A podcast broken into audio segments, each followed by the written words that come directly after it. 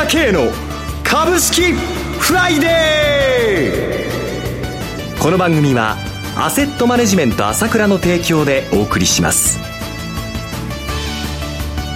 皆さんおはようございます。浜田節子です。朝倉慶の株式フライデー。今日も株式投資をする上で重要となる注目ポイントを取り上げてまいります。パーソナリティはアセットマネジメント朝倉代表取締役経済アナリストの朝倉慶さんです。朝倉さんおはようございます。おはようございます。どうぞよろしくお願いいたします。よろしくお願いします。朝倉さん底堅い展開続いておりますね。そうですね。特に今週はすごかったですね。はい。日経平均も1万9000円台乗せてまいりました。そういう間に850円4日で上がったのはびっくりしましたよね。はい。どのようにご覧になられますか？そうですね。まさにこのことに対してはね、もう徹底的に指摘してきたわけですよね。はい。まあ、その4月の13日、4月、今年あ今月入ってから指摘してきましたけれどもね、はい、第2週でそこをつける可能性が高いと。S q に向けてというね。そうですね。はい、かなり日本の投資者が、まあ、情報操作されてると。気をつけろと、はい、いうことで、騙されないようにと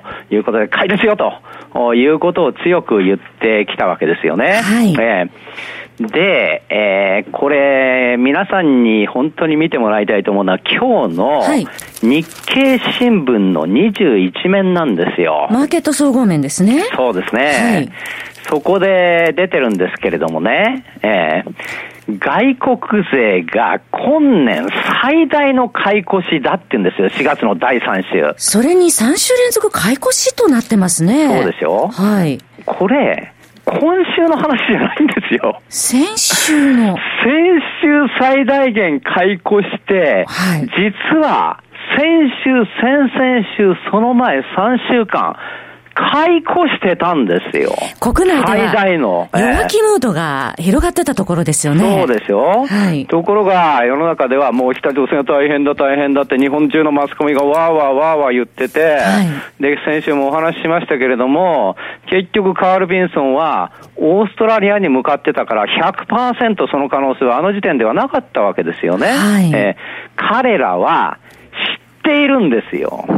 だから、一生懸命わーわーわーわー流させといて、こうやって買ってるわけです。投資する方法こそが、本当のあれですよ。皆さんだって弱気なこと言ってるかもしれないけど、買うのは強気だから買うわけでしょ、はい、売るのは弱気だから売るわけでしょ、ええ、じゃあ実は外国人投資家はどうだったんだと。マスコミとは全く逆なんですよ。これが相場の真実なわけですよね。リスクに対して過剰に反応しすぎていたということですかね。そういうことですよね。はい、えー、から、とにかくまあ、その、投資っていうのはやっぱり私は思っているのは、その、いわゆるですね、どこを集めてはるかということも重要ではあるわけですよね。はい、で、こうやってまあ、我々がこう、いわゆるこう、売らされてるっていう感覚で、えー、買うのも難しいかもしれませんけれども、はい、やっぱりあの時も言いましたけど、やっぱり合理的に考える、まあ確かに北朝鮮の問題っていうのは片付きませんし、今も昨日もアメリカの議会 集めていろんなことやってますから、はい、このまま北朝鮮がずっと南下しなければ将来的にですね、えー、まあ軍事行動ということもあり得ると思います。はい、えー、あり得ると思いますよ。えー、しかしながら、あこの段階でうんぬんっていうのは、まあソウルの問題もありますし、やっぱり冷静に考えればどっちに傾く方が高いんだと思えば、やっぱり相場が行き過ぎているというのは考えられたわけですよね、あの時点ではね。はい、冷静に考えればね。はい、ところがまあ、その情報と一緒にですね、そういったなんて言うんでしょうか、売る、売ってこの株価を下げさせちゃうという力も働いているので、余計情報がこう、本当のように感じてきちゃうという、そういったまあ、あトリックっていうのがあるわけですよね、世の中には。やっぱりその辺のところはやっぱりそこでもう一度、その 冷静に考えてですね、どちらが正しいんだということをですね、まあやっぱり自分の頭で考える癖っていうかね、はい、そういうのがやっぱ投資では必要かなという感じがしますよね。合理的に考えることがそうです。合理的に考えれば、ここで、えー、攻撃する可能性の方がまだまだだな、ないしはその、そういう局面ではないなということは、まあ、判断できるんじゃないかなと。思ったんですけれどもね。はい、心しておきたいと思います。はい、さて、朝倉さん、明日からゴールデンウィーク突入しますが、その間市場の動き、かなり気になりますね。そうですね。やっぱりこの、ここに来てアメリカ株上がってきたのはいいんですけれども、やっぱりセルイメっていうのがね、えー、どうしてもね、こう言われていることなので、はい、余計こうどんどんどんどん上がってきたということの中ではね、えー、そういう感じもね、あの、警戒っていうのもやっぱり出てきちゃうところですよね。そうですね。また日本はアメリカの影響も強く受けるというところがございますよね。そうですね。はい、ちょうど連休が終わると、韓国の大統領選がありますからね。はい。えー、まあ確かに連休で皆さんゆっくりしたいところですが、投資家心理としては、なかなか外部環境など気が気ではないと思います。一連の流れ、今後の詳しい展望、朝倉さん、来月5月20日の東京セミナーでお話しいただけるんですよね。そうですね。やっぱりこう、相場は動くんだけれども、はい、だけども、まさにピンチはチャンスなんですね。動くからこそチャンスがあるわけですよね。はい、えー、で、今回まあ、その、そういったいろんなことがあったわけだけども、上層捜査もあったわけだけども、はい、こういったこともゆっくりお話ししたいと思うんですよね。えー、えー、他のセミナーで聞けないようなこともお話ししたいと思います。はい、えー、で、もちろんこの北朝鮮の問題も含めてですね、アメリカのことですよね。はい、からやっぱり忘れてはならない中国のこともあります。この辺のことも総合的に話をしていきたいと思うんですよね。リスクへの対応法などもね、伺えると思いますね。それからもちろんその、その後、ああの、はい。長谷川がですね、無料セミナーの前にですね、まあ、はい、先に出て銘柄ボンって言ってくれますから。楽しみですね。はい。えー、ぜひ皆様お越しください。朝倉セミナー、来月5月20日土曜日、東京大手町で開催です。13時会場、13時30分セミナースタートです。参加者限定の懇親会もまだお席があるそうです。お申し込みは ASK1 のホームページをご覧になってください。アルファベットで ASK1。1は数字の1です。ASK1 とインターネットで検索してください。右上のバナーのセミナーをクリックしていただいてお申し込みください。またはフリーダイヤル0120-222-464 0120-222-464までお電話ください。セミナーのお知らせでした。CM を挟みまして、朝倉さんに今後の相場見通し詳しく伺います。鋭い分析力で注目を集める経済予測のプロ、朝倉慶。日々のマーケット情勢や株式情報、個別銘柄の解説を、朝倉本人が平日16時、メールでおよそ7分の音声を無料で配信中。株の判断に迷ったら朝倉慶。詳しくは、アセットマネジメント朝倉のウェブサイトへ。本日の市況解説無料メールマガジンにご登録ください。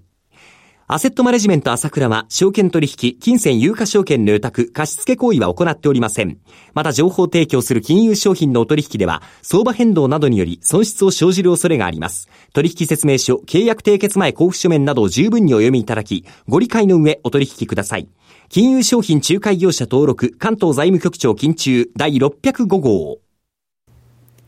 えー、さて、それでは初めに外部環境から整理していきたいと思いますが、朝倉さん、海外、欧米の株式市場も堅調ですね。そうですね、ここに来て、まあ、非常にフランスの大統領選挙が終わってからね、特に上がってきたわけですけどもね、はいえー、で私もやっぱり注目していたのは、やはりそのもちろんフランスの大統領選挙ですけれども、はい、その後の株価の動きは本当にやはりちょっとびっくりしたんですよね。では特に欧州の株の動きは本当にびっくりしました。はい。はい。っ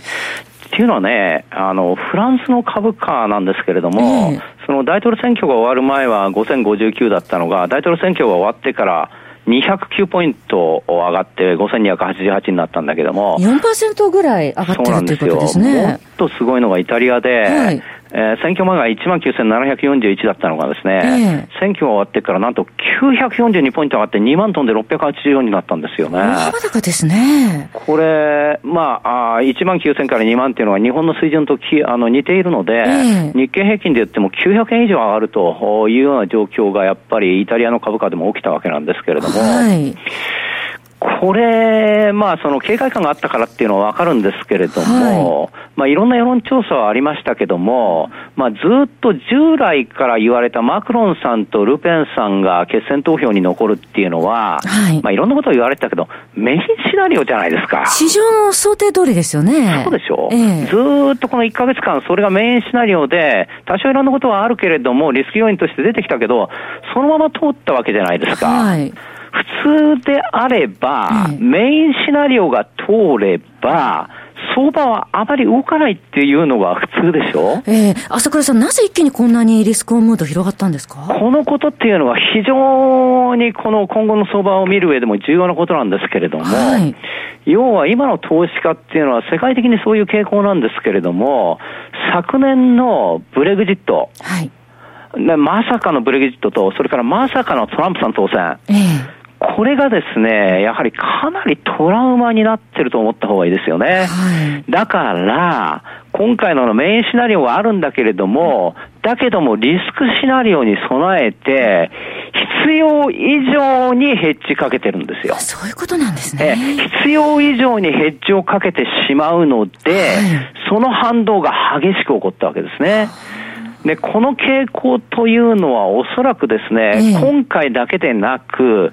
今年いっぱいぐらい日本の相場の中でも続く可能性があるかもしれませんよね。はい、要はやはりちょっと余計何が起こるかわからないなというのと、その経験によってですね、はい、えー、いわゆるリスクをかけすぎてしまうという部分が起こっているということですよね。はい、えー、その辺が短期的な反動っていうのを大きくするという部分はあるし、今後もこの傾向は続くと思いますね。はい。はい、私たちにとってはそれはチャンスになるっていうこともあるということですね。そうなんですよ。えー、どんどんどんどん日銀は買ってくれてるわけだし、私も時間、あ味方するんだよということを言ってきましたけど、自社株買いはあるわけだから、はい、業績はいいわけだから、逆にいい感じ、買いチャンスがいつも捉えるということなんですよね。はい、からもう一点指摘したいことはですね、はい、まあ、トランプ政権がこうやって、その減税15%と法人税15%ね、はい、それからまあ、あその、いわゆる本国にお金をあれしたら、あの、戻したら、あの、10%の減税にしますよということと、はい、からもう一つここで、